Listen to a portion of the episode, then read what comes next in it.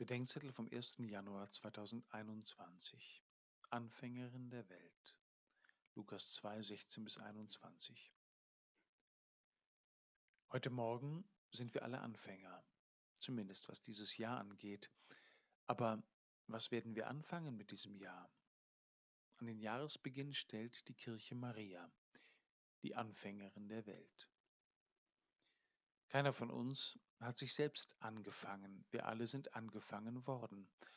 Auch Maria wurde angefangen, und von da an hat sie sich anfangen lassen. Auf der Kirchentreppe meiner Kaplanspfarrei saß mal ein trauriges Kind. Auf meine Frage, was denn sei, sagte es, niemand hat mich angefangen. Der Mensch wird lebendig, wenn jemand mit ihm spielt. Gott fängt uns an und er weiß, mit uns etwas anzufangen, jeden Tag.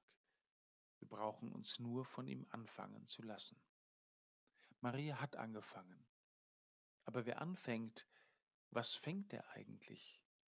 Wer anfängt, der fängt, was beginnen soll oder will. Maria hat angefangen, indem sie empfangen hat. Ich bitte Gott heute nicht nur, dass er mich vor dem Bösen bewahrt.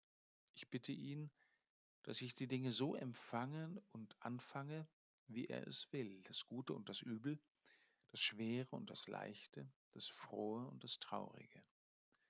Das können wir, weil Maria uns Menschen den göttlichen Anfang geschenkt hat. Das Tagesgebet sagt, Maria habe uns den Auctor Vitae, den Urheber des Lebens, geboren. Durch sie kommt der Neuanfang unseres Lebens als ein Mensch zu uns. Von den Hirten heißt es, sie hätten mit Maria und Josef auch das Kind in der Krippe gefunden, von dem ihnen erzählt worden war.